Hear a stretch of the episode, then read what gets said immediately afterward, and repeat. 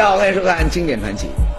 就在前些日子呢，网上有段视频呢，那吸引了不少人的眼球啊。咱们呢，不妨也来看一下。这是一家停车场的监控摄像头，在某个深夜拍到的一段视频。只见一辆轿车，它打着双闪，慢悠悠的就来到了停车场的门口。收费员一看这有车过来了，那跟平常一样，他就把这手啊伸出了窗口，等着司机呢交停车费。没想到，等了半天，这车里呢也没半点动静。这收费员他就纳闷了，这怎么回事啊？等他走到这个车子边上，仔细一看，哎呀妈呀，驾驶座上那是空空荡荡，根本就没人儿。那么就在收费员还没有回过神来的时候，耶，他就看见这汽车顶上又慢悠悠的冒出了一个披头散发的白衣女鬼。一下子把这守卫员吓得那是魂飞魄散、屁滚尿流的就逃出了停车。怎么样，吓人吧？难道说这就是传说中的灵异事件？哈哈，咱们再接着往下看。收费员被吓跑之后呢，这女鬼就从这车顶上迅速的下来。您看仔细了，感情啊，这哪是什么女鬼呀？就是一个留着长发、穿着白衣的年轻女孩。一看边上没人了，这女孩呢从容的就走进监控室，把这栏杆一升，准备走人了。因为车停的它不是地方，这车门打不开。那么女孩呢又按下这个汽车的遥控器，让汽车自己往前开了一段，这才钻进车厢溜之大吉。看到这儿，你应该明白了吧？这哪是什么闹鬼呀？分明就是有人利用汽车的遥控功能，自导自演的一出逃废闹剧。那么对这个扮鬼吓人的姑娘，我实在是有点无语啊！为省这个停车费，你至于这样啊？真要把人家这收费员吓出一个好歹来，那可就缺大德了。这话可不是开玩笑，有先例的。比如咱们今天要说的这事儿，那就曾经吓坏过不少人。故事呢发生在湖南省浏阳市的社岗镇，事情要从头说起的话，那可是有年头了。那是一九七六年初的一天，这一天呢，社岗镇有户姓徐的人家家里呢，发生了一件惨事加怪事。什么事儿呢？说这徐家十四岁的大女儿徐苏萍，在没有任何征兆的情况下，突然就死了。他吃饭的时候，把这浑身发抖啊，他要把锤他那个来的，今天坐在这个地方。啊，我记得你在，你在做到这个地步吧？这个这个，那个看看给你比那个可以了。一看情况不对，这老徐两口子呀，赶紧就把女儿放到床上啊，又是掐人中，又是灌凉水，拼命想把人女儿救过来。可惜啊，他们忙活了一个多钟头，这徐淑萍呢，还是没能醒过来。那个人就不能再生了。那个眼睛也眯掉，那天得那个屁子啊，就没有没有那个风了，就叫人家来吧，人家再来，你看人家也试一下，说是啊没有气了，是死掉。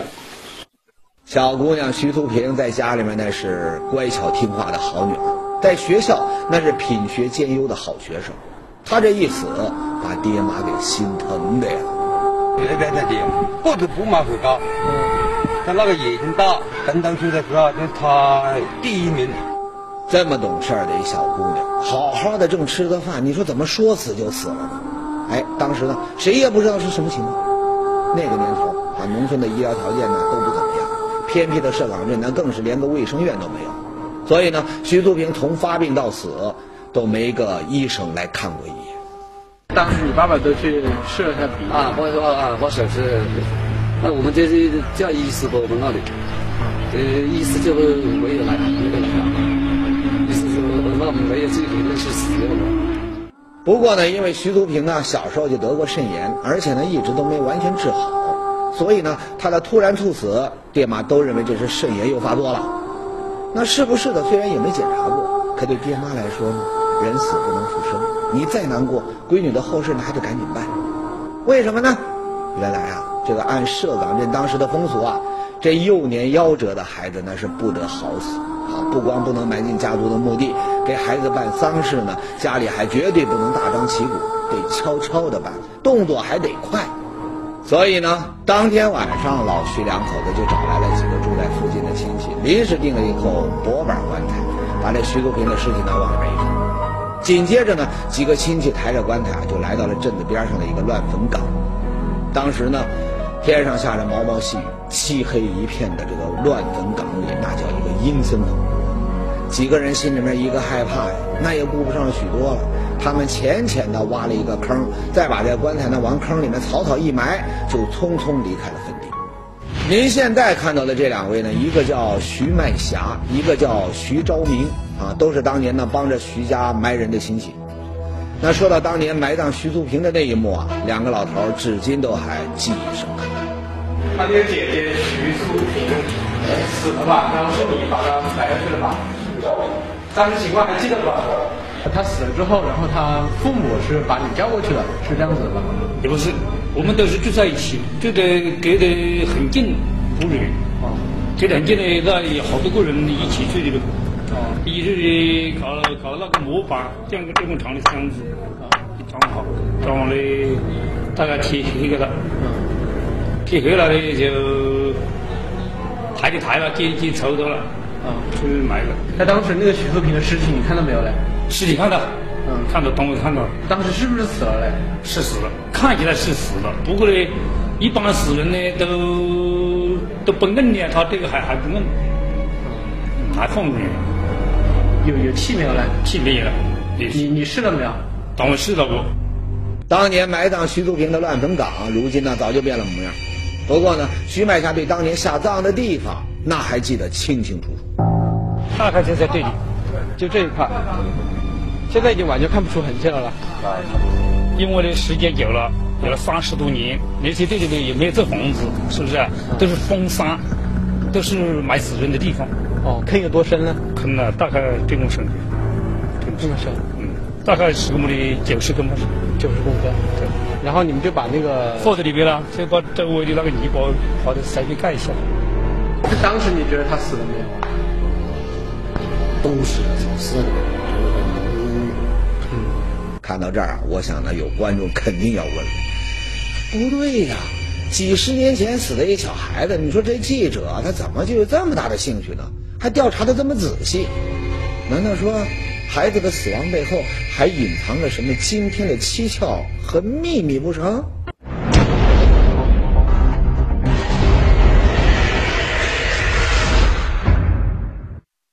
上节说到，一九七六年，湖南浏阳社岗镇十四岁的小姑娘徐淑平在吃饭的时候呢，突然猝死。那么按当地的风俗，当天晚上，那么徐素平呢就被草草埋进了镇边上的一个乱坟岗。按说呀，这事儿到这儿那就没啥可说的啊，各种各样能够让人猝死的怪病，在咱们的节目里面没少讲。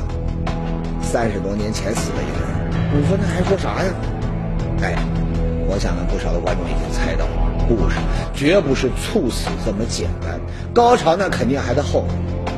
没错，谁也没想到，就在徐素平入土之后的第三天，一件更加令人毛骨悚然的事情，让整个社岗镇那是炸开了锅。怎么个情况呢？原来徐素平死后的第三天，孩子的外婆呀才知道了这个消息。你说宝贝外孙女就这么不明不白的没了，老人家那可是心疼坏了，踮着小脚啊，一路就赶到了徐家。听说这孩子已经给埋了，老太太也不顾女儿女婿的劝阻，说什么都要到外孙女这个坟上去看看。没办法，大家呢只好带着老太太去了乱坟岗。可一到这坟地，眼前的景象让大家是惊呆了。怎么呢？徐苏平的坟不知啥时呢，竟然被挖开了。只有几块棺材板凌乱的这么散落在墓坑四周，孩子的尸体也不知去向。刚刚埋下去的孩子，你说怎么就不翼而飞了呢？这不是活见鬼吗？一开始呢，有人就猜了，说是该不是饿极了的野狗什么的把这尸体拖出来给吃了吧？可这话一说出来，根本就没人信。孩子那是装在棺材里面入土的，你说野狗怎么可能把这棺材打开，把这尸体给吃了呢？啊，吃了那也该剩下骨头啊！又有人说，该不是这盗墓的干的吧？哎，这个说法那就更没人信了。孩子埋的地方是片乱坟岗，这里的墓，你别说陪葬品，就连口像样的棺材都没有。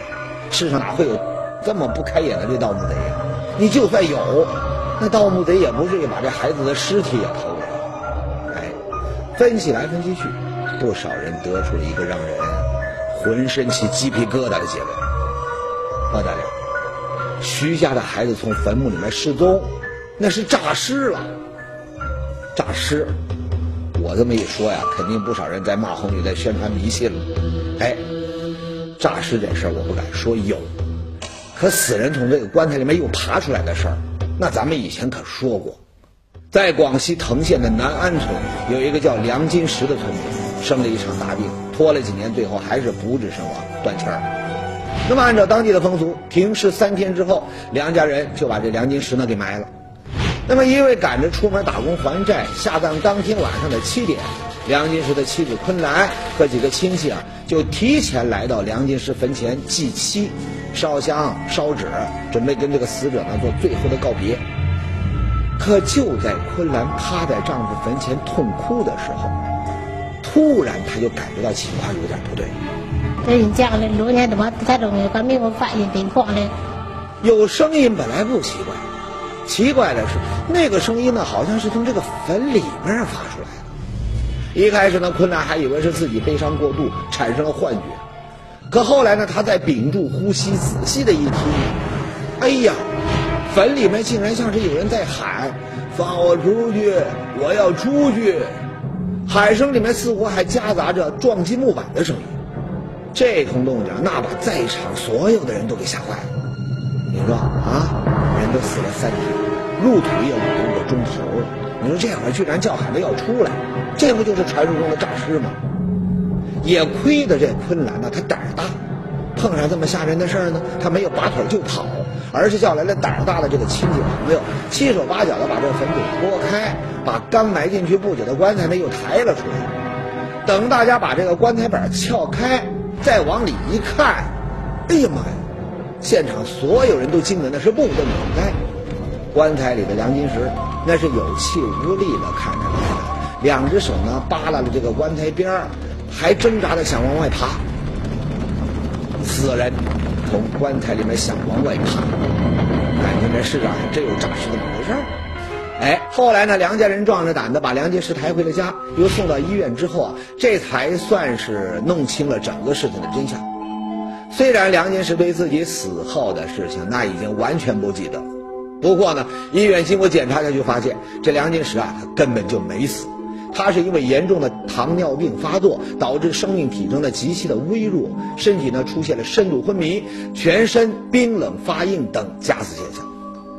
那有人要问了，说就算梁金石当时没死，是昏迷了，可从入土到被救出棺材，那都五六个小时了。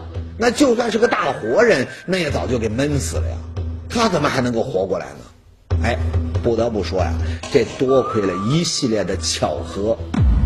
第一，这南安村的这个墓葬习俗跟别的地方不一样，他不是在地上挖个坑，把这个棺材放下去，然后再盖上泥土，而是呢，先在山坡的这个竖切面上横向的打一个洞，然后呢，再把这个棺材呢给推进去，也就是说呀。棺材和这墓穴之间有很大的空档。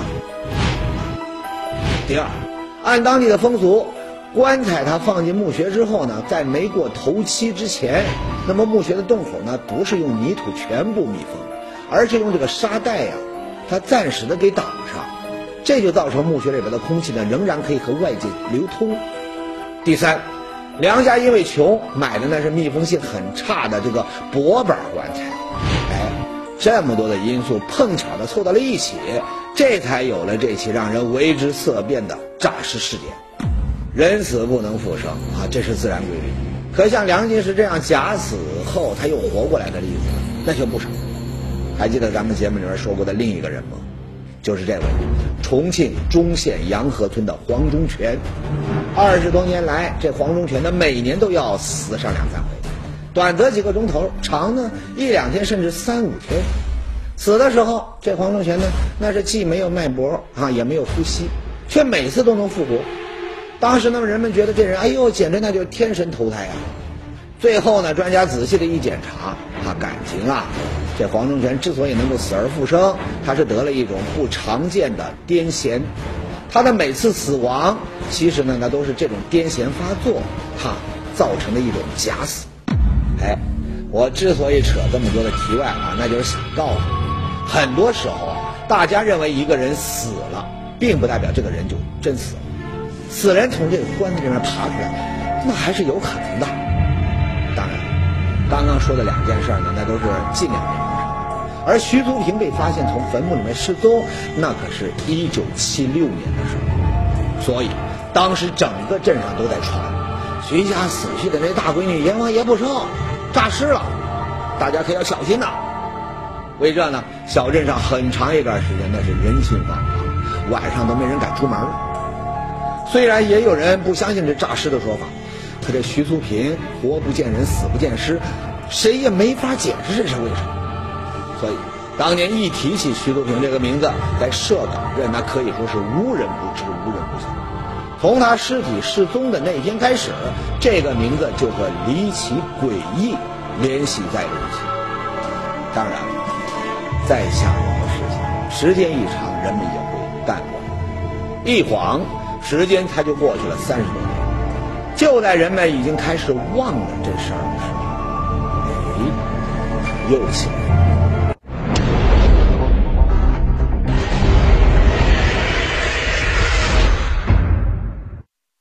上节说到，对徐素平尸体的神秘消失，社岗镇的人那是众说纷纭，可是呢，又都没什么证据。这一转眼呢，时间它就过去了三十多年，谁也没想到。二零一一年，这桩陈年旧事儿呢，竟然又成了全镇议论的焦点。那，这回又是个怎么个情况呢？这回啊，事情又得从一个女人说起。您现在看到的这个人呢，名叫周丽珍，啊，就住在社岗镇边上的另一个村子里。二零一一年，周丽珍呢就向大家宣布了一条比原子弹还更有爆炸性的消息，什么呢？三十多年前，从坟墓里面失踪的徐图平，压根儿就没死，还好端端的活着呢。什么什么什么？还有这事儿？那周丽珍凭什么这么说呢？原来，二零一一年春节的时候，这周丽珍呢坐轮船到这个四川去走亲戚，上船没多久，哎，有个老头儿他就坐到了周丽珍身边，俩人呢还聊了起来。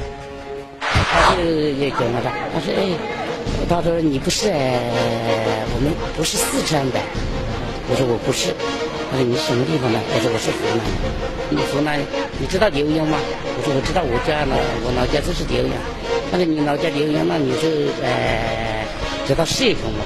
我说：“知道。”我说：“我们是社工。”我这好感觉那个老头好奇怪呀，怎么他一直问我浏阳社工了的？好像他就知道我是刘洋是个人一样。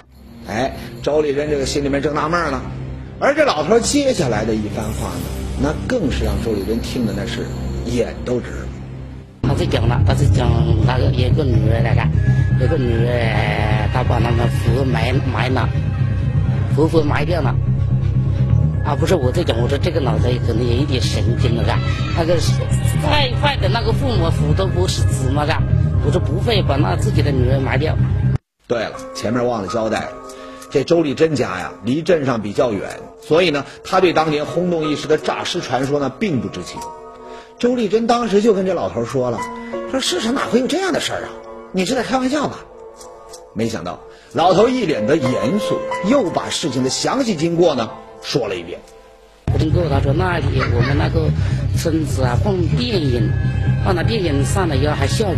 下雨，他就在那里经过，经过他就是跟我们那个学校那里挨着不远的地方，他是有一个古墓，古墓里面有声音来了，听到那那里面的声音，他就把那个小孩搞出来了，后来他就带走了。老头还说呀，自己从坟墓里面救出来的女孩叫徐苏平，因为当时呢孩子神志还不是很清醒，说不了话，没办法，他就把这孩子呢带回了四川老家。临分手下船的时候呢，老头还郑重其事的给周丽珍呢写了一张纸条，说纸条上写的是如今徐淑平在四川的地址，请周丽珍呢，她回家之后把这地址呢带给徐淑平的爹妈。而这周丽珍回家一打听，乖乖，感情三十多年前这社岗镇上还真发生过这样一件怪事儿。看到这儿呢，大伙应该松口气啊，感情是这么回事儿啊，那真是够离奇的。接下来。徐家爹妈那该照着纸条上的地址到这个四川去找闺女了吧？哎，事情呢？可没你想的那么顺利成章。怎么呢？周丽珍说呀，那张写着地址的纸条让他给弄丢了。这里不知道一点还是两点，这样的。是个旗字吧？旗，我不认识。旗字就是啊，我不认识这个字啊。啊，还有什么别的字没有了？啊，还有个三字，有个三字三字啊，还有呢？没有，我我不记起了，记不起了呢。这个“旗”字和“山”字中间还夹了字没有？想不起来了，现在我想不起来了啊，我想不起来。哎，本来事情在周丽珍嘴里面那是言之凿凿，挺像那么回事儿，可这最关键的东西，他就说给弄丢了。这么一来呀，很多人就觉得这周丽珍呢。是在编故事。那你觉得他那话可信度有多高？可信度高，不高。嗯。那还有人讲徐淑平还活着，那你相信不嘞？我是有点不太相信，人家爷爷相信的。你为什么不太相信呢？我觉得那个人已经死了，埋了，怎么还会活呢？不可能的吧？不过呢，徐家人，特别是亲眼目睹了姐姐猝死那一幕的徐航平，他就觉得周丽珍。没有说谎，你当时心里就猜他可能没有死啊？为什么呢？为什么？那为什么要把他下葬了呢？那那时候我想不，呃，就是他没有放多久啊，他就是各个小时的时候就就放到箱子里面，那里没有挂尸呢。那一般人死了就不能用的吧？那那个人还好富的，他就是吃着饭，他吃着饭呢，那死的那么快的，我心里想。一边是周丽珍一口咬定徐素平还活着，一边呢，很多人都坚持认为徐素平肯定是死了。咱们呢也来推敲一下，假如周丽珍说的是真的，徐素平还活着，那么当年最可能出现的情况就是徐素平当时是处于一种假死状态，而他的爹妈误以为女儿已经死了，无意之中就把徐素平活埋了。徐素平在棺材里面醒来之后呢，在地下发出了哭喊声，刚好被路过的行人听到，被救了出来。那如果是这样，那整个事情就跟前面说的梁金石诈尸事件差不多。问题是，咱们前面就说了，梁金石死而复活，那有一系列的巧合的因素，而徐素平这事，他根本就没有这些因素，他怎么也能在棺材里面活过来呢？哎事情到这儿啊，可以说是成了一团乱麻，而解开这团乱麻的关键，那就是确定周丽珍的话可不可信。为了解决这个问题呢，记者特意请来了测谎专家和心理分析师，来个催眠测谎。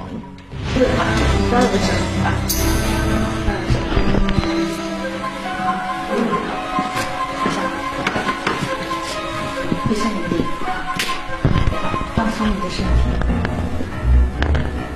你的眼皮非常的沉重，非常的沉重，嗯一点都不想睁开。乘着一列时光的列车，我们走向我们的过去。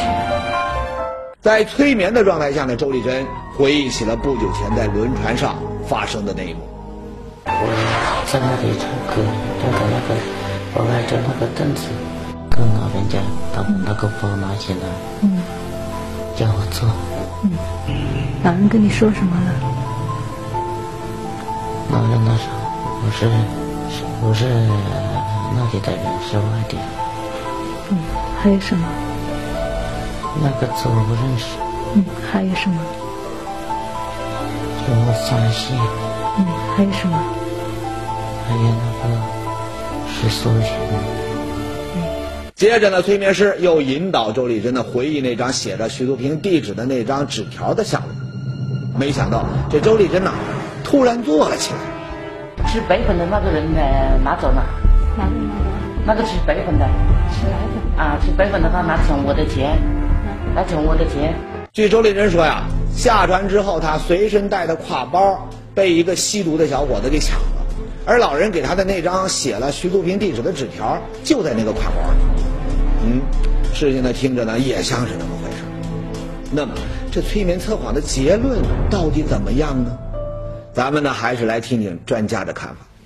看得很仔细，细细节也很清楚，啊，在催眠状态下带出来的和他现实中说的是一样的，呃，这个事情的可信度很高，应该是真实的。专家认为周丽珍没有撒谎，也是啊，照常理说，你说人家根本就没有说谎话的这个动机，可是呢，周丽珍的话那要是都是真的。那徐祖平确实还活着，而且呢还知道自己是社岗镇的人，那他完全可以回到社岗镇来找自己的亲人呢，哪用得着这周丽珍带信呢？而这么多年，徐祖平那边怎么就没有一点动静呢？好像还是说不通啊！哎，关于这一点呢，徐家人倒是有自己的看法。徐秀平呢，他心里也误会了。哎，他因为这个地址啊，已经带到了自己家门口，信息到了我们家里不？他那里边也没有什么信，他这个是家里真的是不要他了，哎，信已经到了家里，还没人去人去找他，他就心里误会了不？其实啊，自打周丽珍带回了徐素平还活着的消息，这做弟弟的徐航平就已经到四川去找了好几次，只是因为没有明确的地址啊，自然每次呢都是无功而返。不过呢。直到今天，徐航平每个月哈都还会坚持他到镇上的收信点去查信。他相信，只要姐姐真的活着，那早晚会跟家里面联系。啊，我就看到写信，每个到这里看，找一下，看一看一下这个位置。他不记得我们的名字，看他写信给我父亲。对，就是那里。现在有没有了？现在没有。如今徐素平的爹妈那都已经过世了，家里呢就剩下了徐航平两兄弟，他们都急切的盼望自己失散多年的姐姐能早日回家团聚。今天的故事呢说到这儿就结束了，最后呢也没能给您一个明确的结论和答案啊，的确谈不上圆满。不过呢，红玉就希望，如果徐苏平真的还活着。他看了咱们的节目，能够消除误解，早日和家人取得联系，那样的话，那绝对是一个最圆满的结局。